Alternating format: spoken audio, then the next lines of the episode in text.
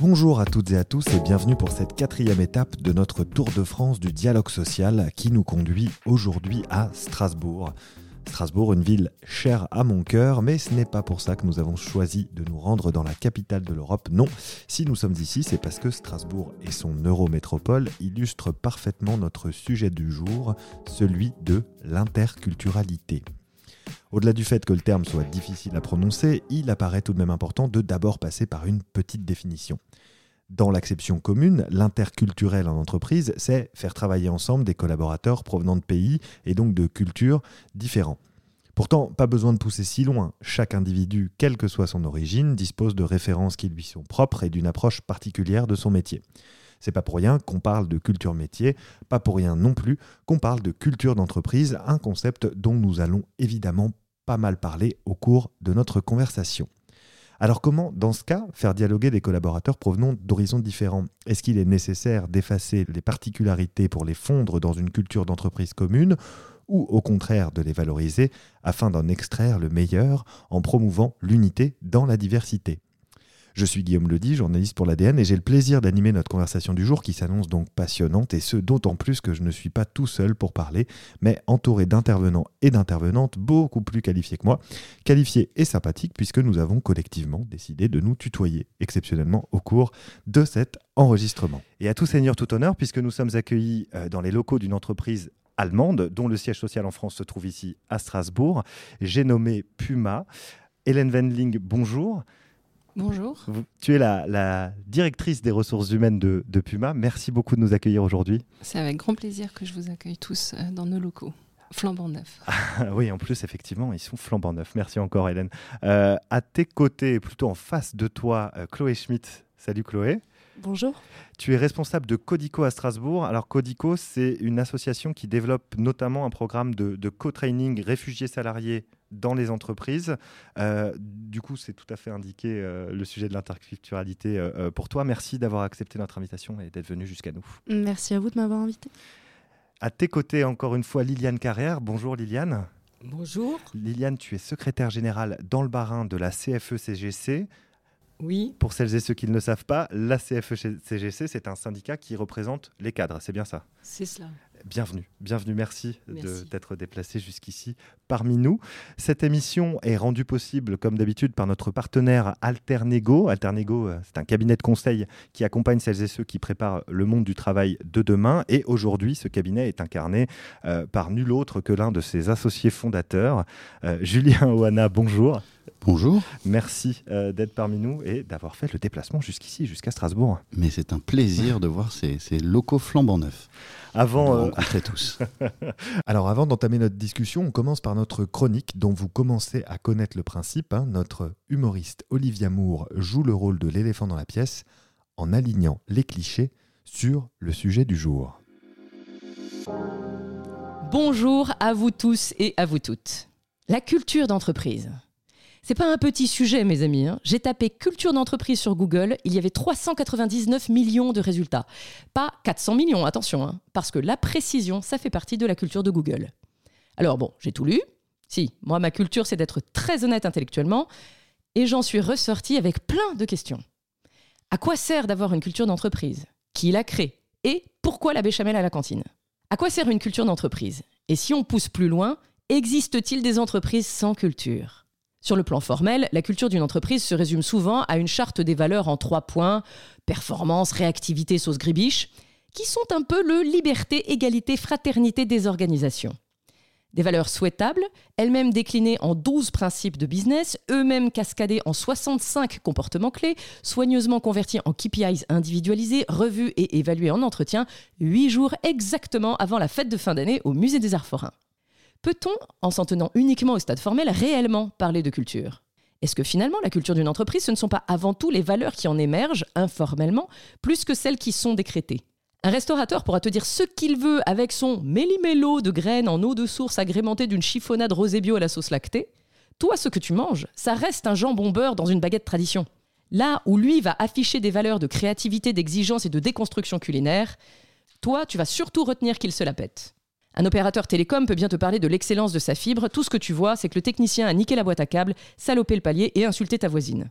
Toute ressemblance de cette situation avec le vécu récent d'une personne en train de faire cette chronique est purement fortuit. Autrement dit, on peut bien décréter, orienter, inciter tout ce qu'on veut, si la culture d'une entreprise n'est pas avant tout incarnée vis-à-vis de l'interne comme de l'externe par des produits, des prestations et des individus, elle est aussi utile que moi avec une poche à douille. La première fois que j'ai vu une poche à douille, j'ai trouvé qu'il avait une forme bizarre ce préservatif. C'est vous dire. Je vous confirme que la cuisine ne fait en effet absolument pas partie de ma culture. Avec les nouvelles formes de travail, la question de la culture commune devient centrale. À la culture métier, la culture personnelle et sociale, la culture scolaire, vient donc s'ajouter la culture travail, comme si on avait besoin de davantage de complexité. Problématique que l'on peut résumer en quel est le plus petit dénominateur commun entre un comptable allemand sur sa terrasse, une marketeuse espagnole en open space et une chef d'équipe de nuit à l'usine? La béchamel à la cantine? Je vous laisse en parler entre vous. Bonne discussion. Alors, on a demandé à Olivia effectivement d'évoquer à sa façon, ce qu'elle a très bien fait, la, culture d'entreprise. Euh, parce que quand on parle interculturalité et dialogue social, il y a, quelque chose d'assez intéressant. C'est bien cette notion hein, de, culture d'entreprise qui, est à la croisée de tout ce dont on va parler aujourd'hui. J'aimerais qu'on commence par évoquer euh, euh, la question avec vous, Hélène Wendling. La culture d'entreprise, implicite ou non, hein, édictée ou non, doit-elle faire abstraction des, particularités des individus qui composent cette entreprise? Bah, justement, je pense que euh, la culture d'entreprise a tout intérêt à prendre en compte les, diversités euh, des profils, des personnes. Euh, que la culture d'entreprise, en fait, c'est plus ce qui fait le lien entre les gens. Et derrière la culture, la culture d'entreprise, en fait, il y a plus la notion de sens. En fait, à quoi l'entreprise sert euh, son sens profond, un petit peu comme le disait euh, euh Sinek, le, cercle d'or. Et c'est ça qui fait le lien entre les gens et que la différence et la diversité, c'est ce qui va faire la richesse des manières de penser et qui va permettre justement de sortir euh, d'une espèce de reproduction sociale. Et on se rend compte que les entreprises, quand elles embauchent à l'infini des profils, des copier-coller qui sortent des mêmes écoles de, de commerce, ou qui ont les mêmes formations, une espèce de, reproduction sociale comme ça qui n'est pas du tout intéressante et qu'au contraire l'entreprise a tout intérêt à se nourrir euh, de profils différents de par leur formation, de par leurs origines, de, par leurs expériences pour, euh, pour fonctionner et pour amener de nouvelles manières de penser. Quoi. Donc la culture d'entreprise, elle ne vient pas chapeauter euh, et imposer une culture commune, ou en tout cas, elle, se sert de la diversité pour, euh, pour créer quelque chose de commun, un sens commun, c'est ça. C'est plus quelque chose qui doit amener du sens et donc fédérer vers quelque chose de, de plus grand que euh, un, truc un peu normatif qui viendrait aplanir et gommer euh, les différences. Quoi. Cette question du, du, sens, justement, Chloé, on en avait aussi pas mal parlé, Chloé Schmidt, quand on avait préparé cette, cette, cette émission. pour vous, cette question de la, de la culture d'entreprise et des, et des, différentes cultures, comment ça s'articule? Est-ce que, est -ce que vous vouliez compléter, tu voulais compléter, pardon ce que, ce que, disait, euh, ce que disait Hélène? Euh, Oui, tout à fait. Effectivement, je pense que la culture d'entreprise, la problématique souvent dans ce terme, c'est que euh, à culture, il y a tellement de sens différents du mot. On parle de culture pour dire que quelqu'un est cultivé, on parle de culture pour parler de l'offre culturelle, on parle de culture pour parler de ses origines ou même euh, de sa religion. Hmm. Et donc c'est difficile. Les cultures d'entreprise, qu'est-ce que c'est? Effectivement, c'est les, valeurs qu'on partage au sein d'une structure et comment on fédère les gens au travers de ça. Et euh, cette dimension euh, culturelle de l'entreprise, elle a, elle a un, rôle collectif. En fait, comment est-ce qu'ensemble on est représenté là-dedans hmm. Là où l'aspect culturel des individus, plutôt presque identitaire, euh, bah, aura un enjeu individuel. Et c'est toute la, toute la difficulté et toute la magie aussi de réussir à fédérer les individualités au travers d'un projet et d'une direction euh, commune. Ouais, euh, tu mentionnais euh, le, terme euh, effectivement de d'identité d'identitaire.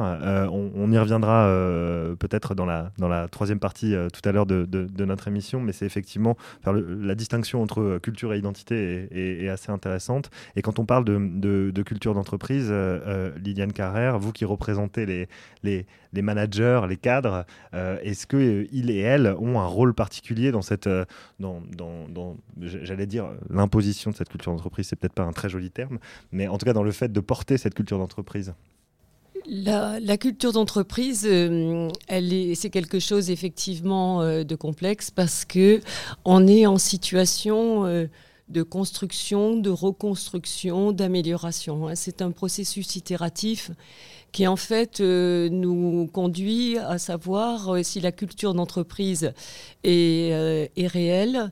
Alors il y a des outils de mesure, effectivement c'est la qualité du, dialogue, du, dialogue social au niveau de, du quotidien, c'est la capacité à gérer des dissensus. À s'entendre sur l'objet social également.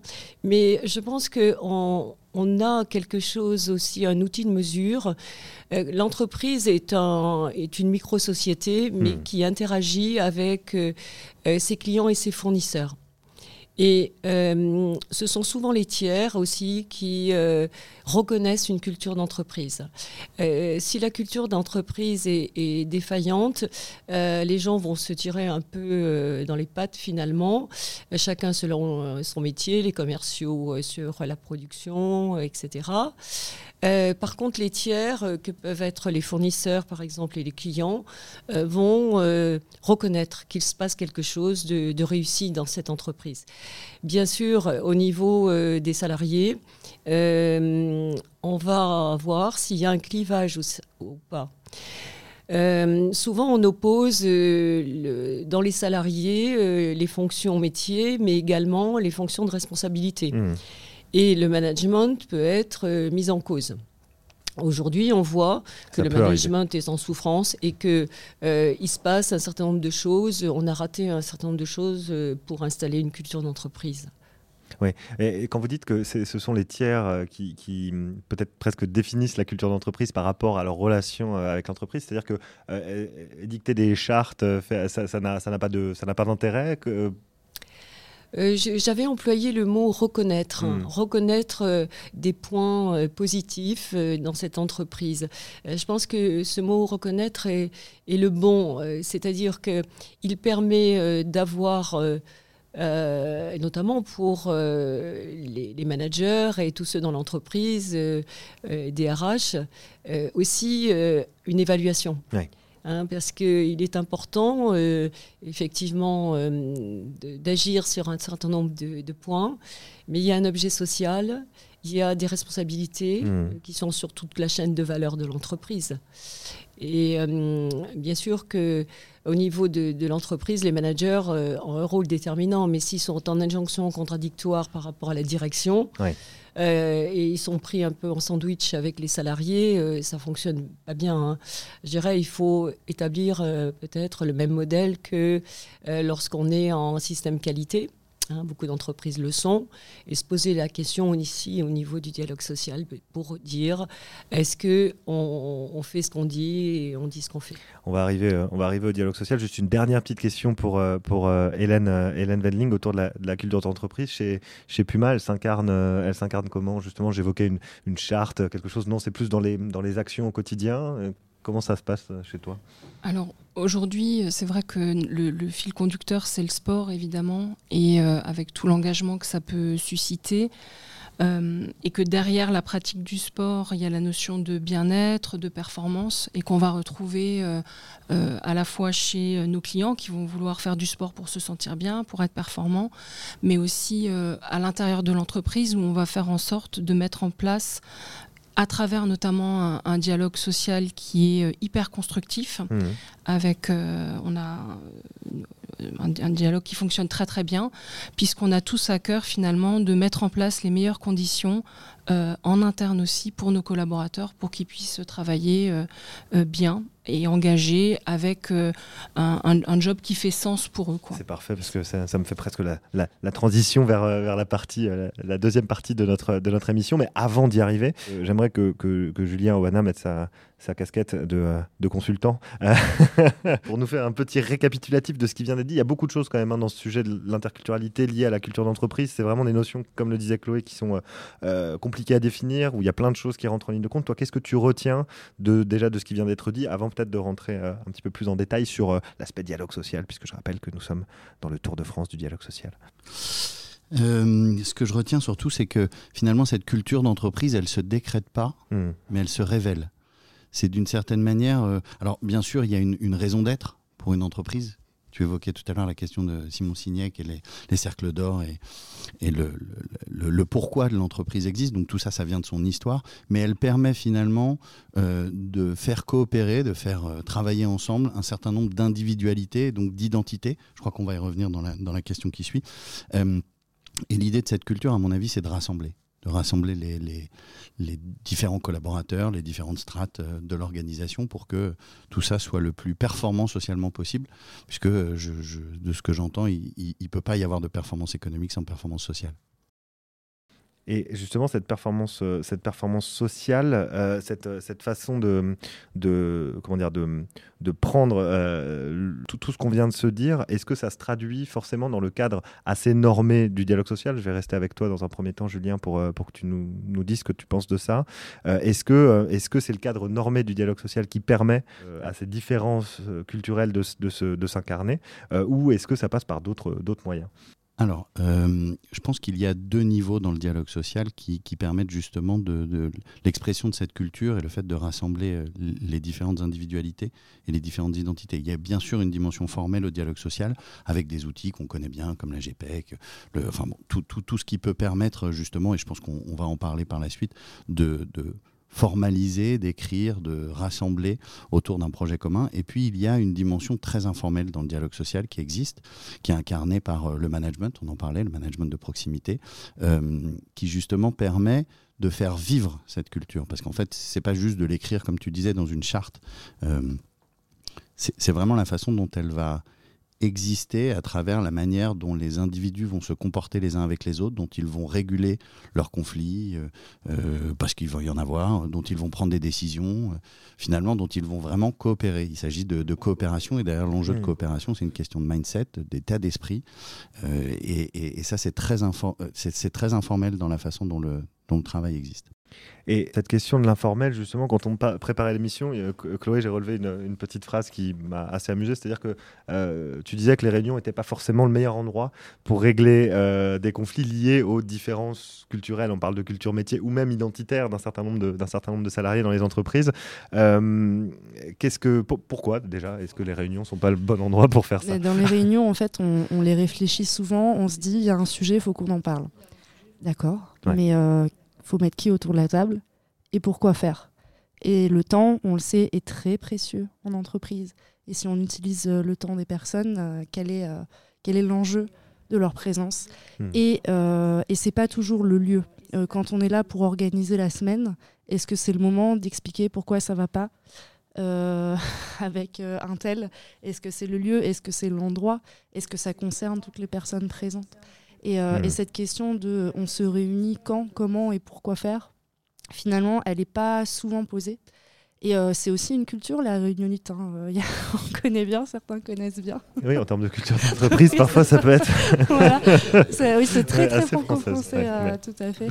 Et, et oui, effectivement, j'aime beaucoup ton approche, Julien, parce qu'il y a le dialogue social institutionnalisé qui, au final, est un peu la voie de secours de euh, la voie euh, hiérarchique managériale euh, classique. Et normalement, si celle-là, elle marche bien, le dialogue social, c'est juste un outil pour formaliser des choses qu'on arrive à se dire dans la voie traditionnelle. Et puis quand ça marche pas, et eh ben, c'est là où on va essayer de trouver, ouvrir des vannes et trouver du secours et de la soupape pour aller remettre justement du dialogue là où il est absent dans la chaîne, euh, dans la chaîne traditionnelle. Alors du coup, effectivement, le dialogue, il se fait de manière, euh, de manière informelle, mais effectivement, ces instances-là, euh, ces, ces, ces, instances très formelles, interviennent effectivement en bout, de, en bout de chaîne, quand le problème a été déjà identifié, a presque déjà, déjà explosé. Quoi. Problème qui peut être lié justement aux différences d'ordre identitaire et ou culturel d'un certain nombre de, de, de salariés. Liliane Carrère, pardon, sur, le sujet du dialogue social au service donc de, de, de l'interculturel, tu tu, m'expliquais qu'il fallait euh, différencier, encore une fois, les outils contraignants, euh, les outils légaux, euh, de, de l'envie de faire des choses ensemble. On revient toujours à cette idée d'envie, de, de, sens à donner sur le sujet du dialogue social. Est-ce que, est que tu avais quelque, quelque chose à, nous partager? Effectivement, le, la formalisation du dialogue social, social c'est un ensemble d'outils euh, qui sont là pour rappeler euh, qu'il y a euh, des dérives possibles et qu'il faut re-rentrer dans un cadre. Hmm. Mais c'est qu'une partie, qu'un outil de la culture d'entreprise. Je pense qu'il faut aller peut-être plus loin. Les entreprises, auparavant, étaient des entreprises qui étaient extrêmement concentrées. Euh, Aujourd'hui, elles sont euh, dispersées. Il y a euh, des entreprises dont les sièges sont en France, d'autres à l'étranger. Et donc, il y a un brassage culturel et, et législatif qui fait qu'il y a plus d'écueil au dialogue social qu'il y en avait auparavant Mmh. sur, la, sur les outils donc, de formalisation. Il y a plus d'écueil. Et donc, la culture d'entreprise, il faut l'aller chercher au-delà, c'est-à-dire que le dialogue social n'est qu'un outil et la fluidité du dialogue social consacre une culture d'entreprise. Ouais. Elle consacre, c'est-à-dire que on a euh, mis en place quelque chose qui s'appelle les outils du dialogue social, mais on a tous envie d'y aller. Donc je dirais qu'elle est inspirée par euh, le chef d'entreprise au plus haut niveau de l'entreprise. On voit euh, sur le terrain des entreprises où il n'y a pas de problème qui ne se règle pas. Hmm. Et d'autres où on voit un dialogue social qui est enlisé. Et pourtant, euh, la situation économique de ces entreprises est bonne, mais il y a une incompréhension parce que effectivement, on est toujours obligé de rappeler des règles de droit. Et euh, on est impuissant à installer une culture d'entreprise si les partenaires euh, n'ont pas envie de travailler ensemble. Hmm. Et surtout, euh, surtout si on reste dans des clichés. Si on reste dans des clichés, les salariés sont, sont là pour bosser, les managers pour y faire exécuter, euh, le PDG, euh, c'est l'architecte qui s'occupe uniquement de, des comptes, et les organisations euh, syndicales, ce sont des, des- des empêcheurs de faire hein, et, et de réussir. voilà. Donc, la culture d'entreprise, c'est celle où on, se connaît, on se reconnaît, on reconnaît non seulement les métiers, mais on reconnaît également qu'on contribue tous à faire que tout le monde se sent bien dans l'entreprise. Et se sentir bien, c'est euh, ne pas avoir d'appréhension, à libérer sa parole pour faire euh, des remarques, pour Mm. faire des propositions. Écoutons les initiatives euh, des salariés en fonction de l'endroit où ils se trouvent. hein. Il y avait autrefois des initiatives qui avaient été prises à la suite des lois Ourou, euh, dont on retient aujourd'hui que l'aspect contraignant, et pourtant ça a été une très grande richesse. Euh, L'évolution s'est faite dans les années 80, euh, où là, effectivement, on a importé des modèles d'autres pays qui n'avaient pas la même culture euh, que nous. Hmm. Euh, on a vu une financiarisation des entreprises, c'est-à-dire que beaucoup de chefs d'entreprise ont cédé la main. Ouais. Euh, ils avaient l'âge donc de, de se mettre en retrait. Et donc là, on a poussé euh, sur le plan de la communication et les médias. hein. je suis aussi, euh, euh, je, je reconnais que les organisations syndicales, on n'a peut-être pas euh, cherché à se faire reconnaître, mais on a eu quand même un, dialogue qui a été euh, qui s'est euh, qui s'est érodé parce que des chefs d'entreprise ont eu une voix relayée par les médias, mais également ils ont jugé toutes les relations professionnelles avec à l'aune de, résultats financiers. Et donc c'est une micro-société, hein, donc euh, il peut y avoir euh, des hauts et des bas, mais euh, comme, comme on le fait pour assurer la qualité dans l'entreprise, eh bien il faut traiter les questions quand elles se présentent. Les réunions, c'est vrai qu'elles peuvent, elles peuvent être très utiles, mais en France, elles sont souvent trop longues. Oui, et puis c'est pas, c'est effectivement pas comme ça qu'on règle les problèmes qui proviennent justement de ces potentielles différences euh, d'ordre, d'ordre, d'ordre culturel. Est-ce que, est-ce que vous êtes frappé de réunionnite chez Puma et Wendling ou est-ce que ça va? Alors, on a une astuce euh, contre la réunionnite. Ah, dites-nous, ça va intéresser pas mal de gens. ça. on, on pratique la réunion déléguée. Donc, euh, ça permet de, de, de border un petit peu plus les choses. C'est-à-dire qu'il y a forcément un ordre du jour. Donc, effectivement, on réfléchit à qui on invite. Il y a un ordre du jour, il y a un timing qui est prévu pour chaque sujet. Il y a une personne qui va s'occuper. Il y a des rôles qui sont définis Donc il y a le facilitateur, qui est la personne qui va euh, faire l'ordre du jour, s'occuper de la salle, de faire en sorte qu'il y ait les boissons qui soient là. Ensuite, il y a ce qu'on appelle euh, un pouce décision, qui est la personne qui va arrêter les, les discussions quand ça prend un peu trop de, temps et qui va dire bon, bah, alors on décide quoi mmh et qui va noter les décisions qui sont prises. Ensuite, il y a le timekeeper, qui est la personne qui s'assure que le temps ne parte pas dans tous les, dans tous les sens. Et euh, voilà, et ça permet à l'issue d'avoir euh, une réunion où on a évoqué tous les sujets qu'on voulait traiter, où il y a des décisions qui sont prises et qui sont notées, et où on tient à peu près les timings euh, pour peu qu'on ait un timekeeper euh, efficace. Donc ça, c'est un petit peu la, une, une, une, astuce, on va dire, pour euh, augmenter un peu l'efficacité des réunions. Et sinon, c'est extrêmement intéressant. C'est pas l'enjeu de ce podcast, mais ça donne plein d'idées pour donner des conseils et astuces. astuces au passage, la réunion déléguée, essayer. Et sinon, après, je, je trouve que c'était effectivement très intéressant ce que Liliane tu disais sur le, le, le, dialogue, en fait, la communication qui doit être fluide et qui doit, et qui doit exister finalement au-delà d'une obligation euh, légale. C'est pas parce que euh, il faut informer euh, les élus ou le CSE qu'on communique. On communique parce qu'on a envie de le faire, parce que on est dans une communication constante et permanente, pas parce qu'on doit, mais parce qu'on a envie. Et que plus on explique les choses, plus on partage, plus on échange, plus on va prendre des décisions ensemble et construire ensemble des choses qui vont fonctionner. Et donc effectivement, on peut vivre le dialogue social comme une obligation ou comme un formidable outil de construction d'une société qui va être euh, euh, intéressante et socialement intéressante pour l'ensemble des collaborateurs. Et ça, ça passe par un dialogue parce qu'on en a envie, pas parce qu'il faut. Et on peut, on peut, le faire en dehors de, euh, des, des, règles et des obligations. Alors évidemment, le droit est là pour, pour, pour obliger, mais le, dialogue doit fonctionner en dehors du, du, du cadre. quoi si je peux me permettre de rebondir. Alors, euh, euh, Chloé puis Julien. Juste à, ce moment-là, c'est hyper intéressant euh, ce que tu dis, Hélène, parce que les dernières années, on a vu émerger la qualité de vie au travail. Mmh, la question de la qualité de vie au travail. Voilà, on n'est pas sur le pot de fleurs et la salle de yoga, mais bien comment on permet aux salariés de s'exprimer et agir sur le travail. Et on se rend compte qu'en fait, quand on implique les gens pour modifier leur contenu du travail, et ben en fait ils ont des super bonnes idées hmm. parce que eux ils le font et du coup ils savent de quoi ils parlent et ça marche plutôt bien. Et c'est vraiment au niveau culturel en France, et tu l'évoquais Liliane, l'apport d'autres méthodes, etc. La question du management a extrêmement évolué, a extrêmement changé. Le rapport même à comment on l'enseigne, comment on le porte, a extrêmement évolué au profit justement de, de ce qui permet aujourd'hui de remettre le dialogue à l'endroit où il doit être. On parle du travail là, on fait le travail c'est fini, euh, penser le travail et, faire le travail. Tant mieux. Et donc là, euh, pour le coup, pardon, mais on est au cœur de notre sujet, puisqu'on prend en compte les individus et leurs identités et leur culture métier pour aller euh, effectivement améliorer les conditions globales de, de travail. Julien, puis Hélène Oui, bien sûr. mais je crois que ce qui est passionnant dans ce qui vient d'être dit, c'est qu'il existe des règles dans les entreprises, et ça, on le sait toutes et tous, et on les respecte. Mais il y a derrière ces règles des vrais principes des principes qu'on doit faire vivre.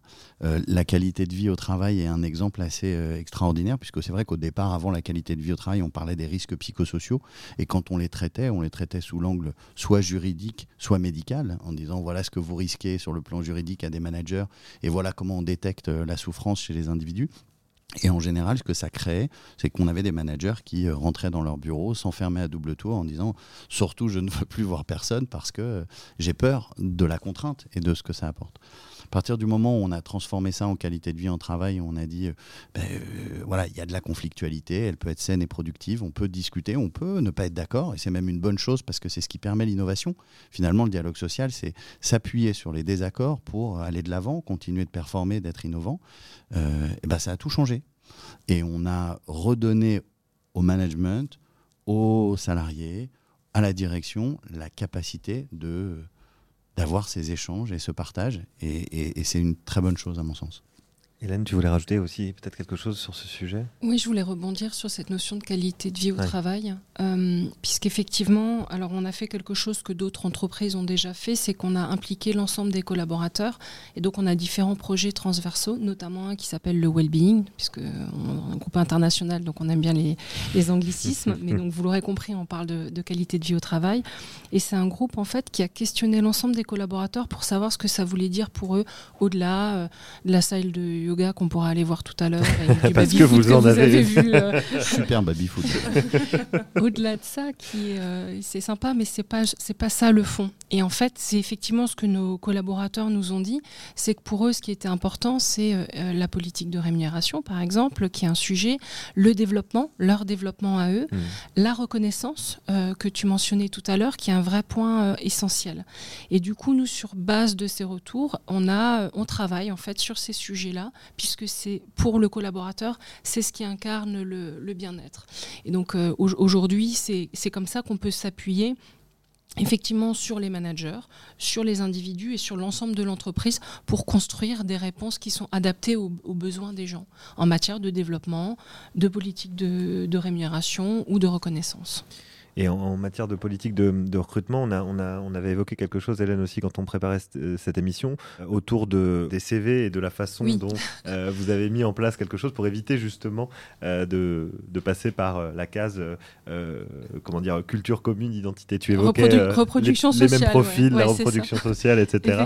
Donc il y a quelque chose qui a émergé et qui est assez intéressant. Bah, en fait, tout ça, ça part du point de départ que, avec la meilleure volonté du monde, les, les, les recruteurs les gens qui analysent des CV vont aller regarder si la personne a déjà fait euh, ce pourquoi on, on, recrute. Et du coup, j'ai réfléchi euh, avec euh, notamment Combini, qui est un, site internet d'actualité. On a imaginé en fait une, chasse au trésor. donc, il suffisait de cliquer comme ça sur différents displays. On allait d'une page à une autre. Et l'objectif, c'était de, permettre à n'importe qui de trouver une offre de stage et d'alternance qui était caché en fait, une espèce de, chasse au trésor. À la suite de ça, la personne était renvoyée vers un, autre de nos partenaires qui est Assess First, qui est euh, une société qui permet de faire du, recrutement prédictif. C'est-à-dire, c'est des tests qui permettent d'identifier euh, comment on fonctionne, qu'est-ce qui nous motive, la personnalité, pas du tout du savoir-faire, mais vraiment une manière de, penser. Et donc, les gens pouvaient faire ensuite ces tests-là et euh, derrière devait nous envoyer un TikTok. Donc euh, tout au long du processus, on ne parlait pas de, de, CV, puisque pour moi l'objectif c'était euh, d'aller chercher autre chose que nos étudiants habituels issus d'écoles de commerce, etc., qui avaient déjà travaillé pour un équipementier. L'idée c'est de, de, trouver en fait une manière de recruter différemment, pas sur le CV, mais sur un, un mindset, une manière de penser, qu'est-ce qui anime la personne, du coup ses valeurs quelque part euh, qu'est-ce qui fait sens pour elle. Quoi. Et ça donne des profils différents, du coup, ou complètement différents, ou euh, quand même on a, on a quelques, quelques points de similitude? Alors, bon, il se trouve qu'on a eu une personne qui venait, euh, qui du coup venait d'une école de commerce, qui a fait un super TikTok, qui, qui, était super motivée. Et donc, voilà, après, on continue, mmh. c'est-à-dire qu'on a, on a, là, on continue à recruter sans CV. C'est la philosophie, c'est de se dire, plutôt que d'être dans un, dans un entretien classique, d'être dans un temps d'échange, de rencontrer la personne, de voir euh, qui elle est, ce qui l'anime, et de pas être dans cette espèce de rapport de euh, euh, alors pourquoi vous voulez venir chez nous, un truc de comment dire, un, mauvais un, mauvais rapport. Là, l'idée c'est vraiment faire connaissance, voir comment la personne, ce qui l'anime en fait, et pourquoi elle a envie de, venir là. C'est extrêmement intéressant parce que ça permet effectivement d'effacer ce dont on a euh, pas encore parlé, mais, euh, mais euh, quand on parle de cultures différentes et d'identité, on, parle aussi évidemment de, de discrimination. Mm. Et le CV en soi, l'outil même, peut être mm. un, premier point de discrimination à, l'embauche. Donc c'est ce genre de mécanique est, extrêmement intéressante. si, je peux rebondir sur les CV parce que c'est un gros sujet. du coup, donc moi je travaille avec des personnes réfugiées qui ont obtenu l'asile en France et avec qui on essaye, à qui on essaye de transmettre les codes socioprofessionnels français dont le fameux CV. Et en fait, c'est formidable parce que euh, dans le, en fait, on a tout un programme euh, qui leur permet d'évoluer d'abord euh, leurs compétences. Après, il y a la formalisation, les outils, le pitch de son projet, etc. Et puis on arrive à de la simulation d'entretien professionnel. Et ce qui ressort toujours à 100%, c'est un sans faute. On est balle au centre immédiatement. C'est qu'en fait, les échanges qu'il y a entre les personnes, il n'y avait aucune information qui reflétait qui ils étaient, leurs qualité dans le CV. Ah, c'est incroyable. À chaque fois, à mm, mm. chaque fois, et les personnes disent oh, mais ils sont formidables, mais en tout ce qu'il sait faire, mais son histoire, mais son bah ouais, mais en fait, euh, c'est en fait ce système de CV, ne reflète rien du tout du parcours des personnes et de ce qu'ils ont réussi à développer en dehors d'un cadre professionnel et qui sont des compétences parfois d'autant plus importantes dans l'emploi. Julien voulait rebondir peut-être euh, là-dessus? Oui, j'ai, euh, moi je parlais souvent d'organisation génétiquement modifiée, c'est-à-dire à force de normer les recrutements, on retrouvait les mêmes profils qui fonctionnaient de la même façon. Et on a bien vu qu'après des crises comme celle qu'on est toujours en train de vivre mais qu'on a passé, le besoin de résilience, la richesse et la capacité à se relever vient aussi de cette diversité, elle est essentielle. Je, suis euh, juste parfois, alors c'est très bien de, moins utiliser le CV. Je suis juste parfois un peu euh, méfiant, ou en tout cas prudent, quand il s'agit de. Quand, on parle de recrutement prédictif. Parce qu'en fait, le terme prédictif euh, est, un peu. Euh, c'est très marketing. C'est, et je connais bien Assess First sur ce sujet. en fait, quand c'est un outil qui induit euh, en tout cas qui permet à des êtres humains de prendre des décisions plus éclairées parce que justement ils cherchent d'autres compétences. Alors c'est génial, mais quand en fait on demande à la machine, à travers des algorithmes, de prédire ce qui demain va être le succès d'un individu au prétexte qu'il a euh, tel type de personnalité, puisqu'en fait derrière c'est les Big Five qui permettent d'évaluer la psychologie des individus.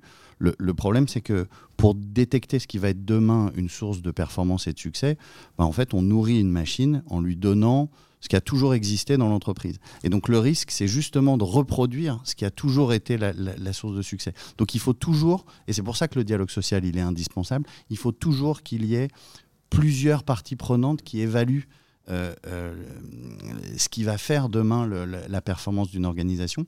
Sinon, le risque, comme sur les sujets de mobilité, c'est finalement d'aller euh, reproduire éternellement ce qui a toujours été un succès dans l'entreprise et du coup de ne pas penser à demain. C'est juste d'être prudent sur ce, sur ce sujet-là. Les biais algorithmiques se, nichent partout.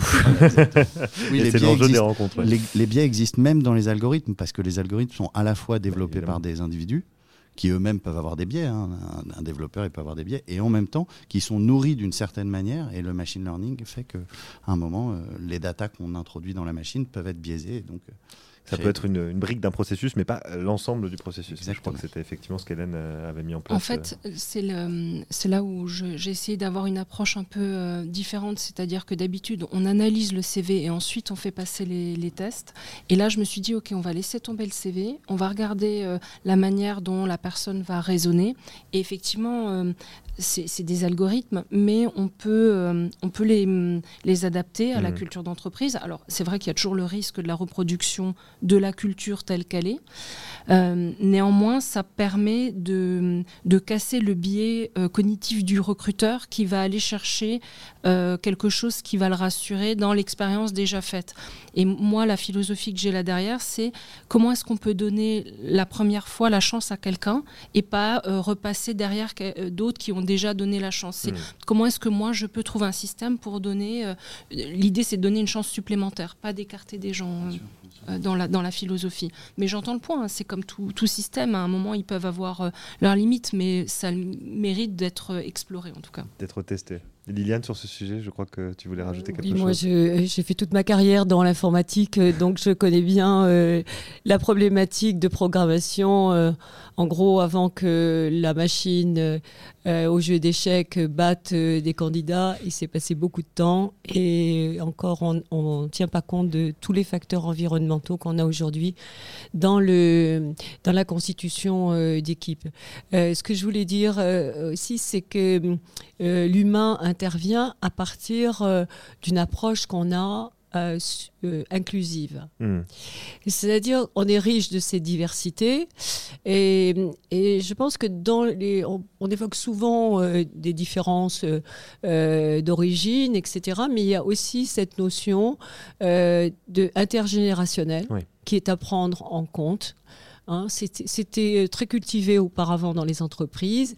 Et puis, on a eu une approche assez jeuniste on va dire, qui fait que euh, on, a dit pour des questions de salaire, etc. On prend euh, telle telle catégorie de, de population.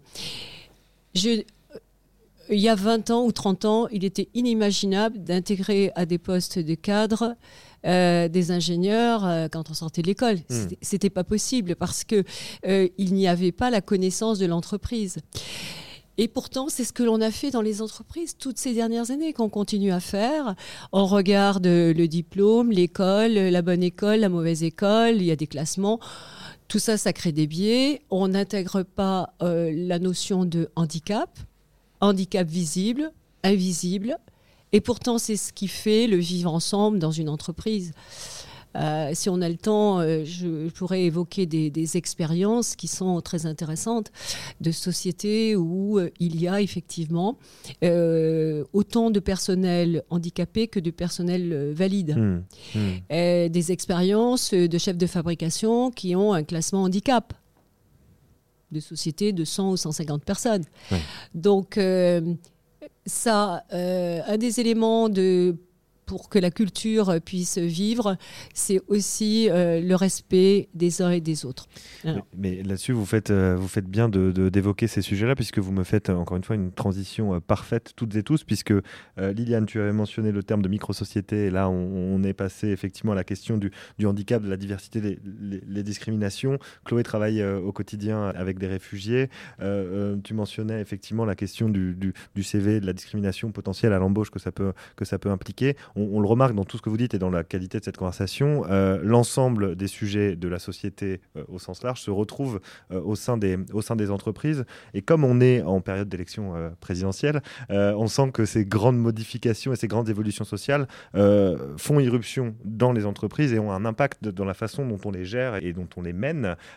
J'aimerais simplement, effectivement, on est un petit peu pris par le temps, juste avoir vous entendre sur ce sujet-là, c'est-à-dire comment à un, moment donné dans, la société française et globalement en état de crispation identitaire au pluriel et au sens large, comment les entreprises peuvent justement jouer leur rôle de sas, de décompression, j'allais dire, pour euh, faire en sorte que chacun et chacune puisse travailler ensemble à un objectif commun, ce qui est quand même le sens euh, qu'on est censé donner à une aventure collective. Euh, Chloé, quand on a préparé cette, émission, tu, tu disais que l'entreprise devait être neutre, mais qu'en fait c'était compliqué. Est-ce que, tu est-ce que tu peux élaborer un petit peu sur cette question? La neutralité n'existe pas. c'est déjà, on va commencer par ça. Oupsie, c'est pas possible. Et quand on dit rien, on dit déjà beaucoup de choses et tout ça, tout ça. Donc effectivement, l'entreprise, en fait, elle doit permettre, et c'est avec ça qu'on a introduit, tu as très bien introduit Hélène, elle doit permettre en fait aux, identités, aux spécificités de s'exprimer. Donc en ça, elle ne peut pas être neutre puisqu'elle laisse de la place pour ça. C'est déjà euh, un choix quand ça se passe bien. Euh, et il y a des enjeux très très forts autour de la diversité.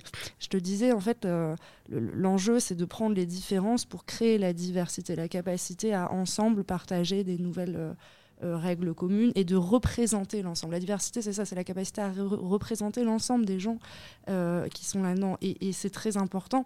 Liliane, je pense que c'est un exemple qui va beaucoup te parler. J'avais été très marquée par l'histoire, en fait, des camionneurs. Hmm. L'introduction des femmes dans, le, euh, domaine, dans mm. ces métiers-là, qui a permis, en termes de conditions de travail, de révolutionner le rapport au port de charge, d'apporter de, des machines, de repenser le temps des trajets, de développer le confort. Et en fait, ça a été bénéfique, mais pour tout le monde. Là où avant, on se disait, bah, c'est des bonhommes, ils portent. Non, enfin, pourquoi, en fait, c'était complètement accepté qu'à 50 ans, on ait le dos en miettes Parce que euh, c'était un métier d'homme. Enfin, mmh, mmh. Aujourd'hui, on, regarde ça d'un un air un peu ahuri, mais, mais voilà. Et la diversité, ça apporte ça, parce que ça permet de, de venir questionner des choses qu'on questionnait pas parce qu'il y avait un espèce de fait établi euh, autour de ça. Que c'était comme ça. Que c'était comme ça. et, euh, et, avec euh, mes participants réfugiés, c'est génial parce qu'on a beaucoup de retours d'expérience une fois qu'ils se sont insérés plus tard où bah, ça a permis de repenser. J'ai dans le bâtiment un exemple comme ça, où en fait, il, il sort en fait d'une formation sécurité, et puis ils vont sur le terrain et tout. Et en fait, ils disent mais euh, du coup, pourquoi on fait comme ça? Parce que c'est pas du tout ça là qu'on vient de m'apprendre. Euh.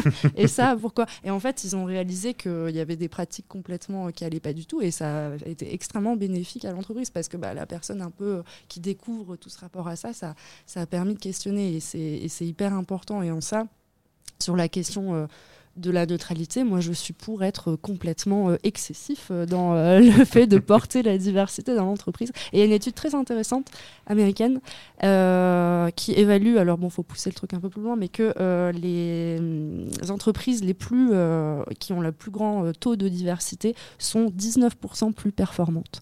Donc voilà. On va essayer, on va retrouver cette étude. J'essaierai de, de, mettre le lien sur, sur, le, sur le site pour accompagner cette étude. Merci beaucoup.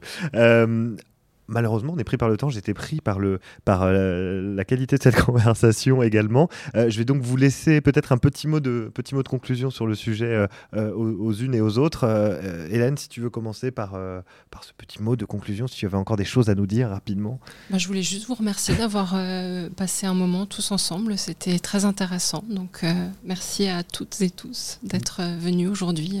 voilà. Merci beaucoup pour l'accueil. merci beaucoup pour l'accueil, Hélène. Un petit mot de conclusion, peut-être, Liliane? Alors, je voudrais juste, si vous le permettez, euh, tous euh, avant, euh, citer également la problématique de l'égalité femmes-hommes. dans la société, ça se gère en difficulté, en certaines difficultés, mais dans l'entreprise, aujourd'hui, il y a tous les moyens, tous les outils. Hmm. Et par rapport effectivement à ce que Chloé disait, les entreprises qui respectent les conditions l'exercice de l'égalité femmes-hommes sont plus performantes que les autres. Donc c'est un point de plus dans le sens à la fois de la diversité et euh, du respect, parce que c'est une question de respect, notamment salarial ou en, ou en euh, évolution de, carrière. Donc c'est vraiment à prendre en compte. Euh, moi, je suis vraiment ravie qu'on puisse avoir cet échange parce que euh, nous ne nous rencontrons pas habituellement et là c'est l'occasion d'échanger en toute liberté. Merci beaucoup. Bah c'est bien, c'était bien l'objectif de cette émission. Euh, merci encore de l'avoir souligné. On consacrera une bonne partie de notre émission euh, suivante à la question de l'égalité femmes-hommes également. Donc j'espère que vous allez l'écouter, Liliane. Julien, en conclusion de ces échanges passionnants, qu'est-ce que, voilà, si tu devais wrap up comme on dit parfois. la mission est Je sais pas, j'essaie des trucs. c'est bien. Euh, il y a plein de choses passionnantes qui ont été dites. Euh, moi, ce que j'aime, c'est le, terme d'inclusion. Vous avez évoqué les, là ou les diversités. Je trouve que le terme d'inclusion, il est presque encore plus vivant que la diversité, parce qu'il permet justement de les mettre en musique, de penser les choses de façon très transverse, et, non pas uniquement dans un silo où mettre les individus hommes, femmes, ou, euh, même si c'est essentiel et c'est important. Et là, on voit bien encore euh, l'importance du dialogue social. Euh, je sais que vous allez en parler pendant la prochaine émission, mais il me semble que la loi Rixin va, va changer la donne pour beaucoup d'entreprises. En tout cas, ça va être assez compliqué pour certains de faire face à, ces évolutions. Et ça va être un vrai sujet de dialogue social dont il va falloir s'emparer depuis le recrutement jusqu'à l'évolution, la mobilité. Euh, tous ces sujets-là. Et enfin, euh, de dire que je, partage parfaitement ce qu'a dit Chloé. L'entreprise n'est pas neutre. Je pense qu'elle doit être impartiale. C'est une, subtilité, mais, mais euh, elle ne peut pas faire d'égalitarisme. Par contre, elle peut être équitable dans la manière dont elle traite les individus à travers leur identité, leur identité propre, personnelle, individuelle, et puis leur identité sociale, parce qu'elles appartiennent aussi à des groupes. Et mettre tout ça en musique, c'est un peu le, jeu de l'inclusion aujourd'hui, et c'est un vrai sujet de dialogue social, peut-être qui n'est encore pas suffisamment porté partout. Et j'espère que demain, ça le sera.